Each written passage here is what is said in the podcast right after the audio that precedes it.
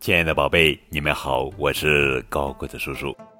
今天要讲的绘本故事的名字叫做《吱咕吱咕嘎》，作者是朵琳·克罗宁文，贝西·赖文图，依然翻译。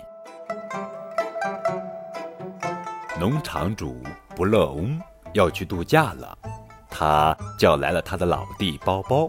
替他照顾农场里的动物们，我把样样事情都写下来了。你只要看仔细我的字条，就能把一切搞定。不过要留神那只鸭子，它可是个捣蛋头头。在开着车出发的一刹那，布勒翁怀疑自己听到了一阵吱咕吱咕的声音，还有咯咯咯咯咯的偷笑声。可他又觉得自己可能是听错了。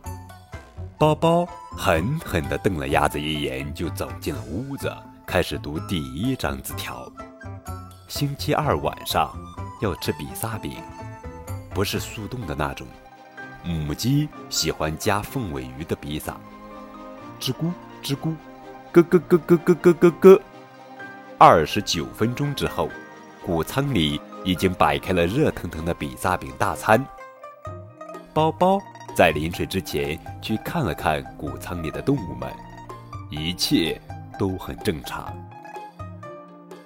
星期三要给小猪洗澡，用我最好的泡泡香波，还有我的大浴巾，给它们洗个干净。动作要轻柔，它们的皮肤很敏感。吱咕吱咕，噜噜噜噜噜噜噜。包包立刻给所有的小猪从头到尾巴洗了一个遍。农场主不乐翁在星期三傍晚打电话回家例行检查。你照我字条上说的那样喂了那些动物吗？当然，包包说着，数了数七个空空的比萨饼盒子。你看过了我写的关于那些小猪的字条了吗？全都弄得妥妥当当。包包骄傲地回答：“你有没有盯紧那只鸭子？”布洛翁问道。包包又狠狠地瞪了鸭子一眼。鸭子正忙着削它的那个铅笔头。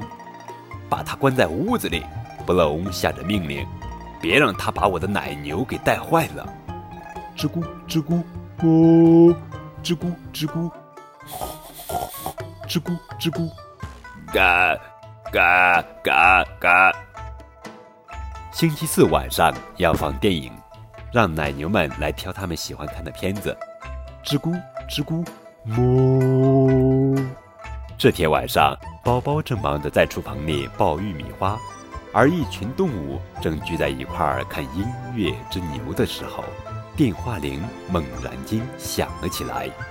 叮铃！农场主不乐翁举着电话，只听到从另一头传来一阵“吱咕吱咕嘎，吱咕吱咕哦，吱咕吱咕咯”，啊！又不是鸭子！不乐翁大吼一声：“你的电话，宝宝！”哈哈哈，非常好玩的一本图画书。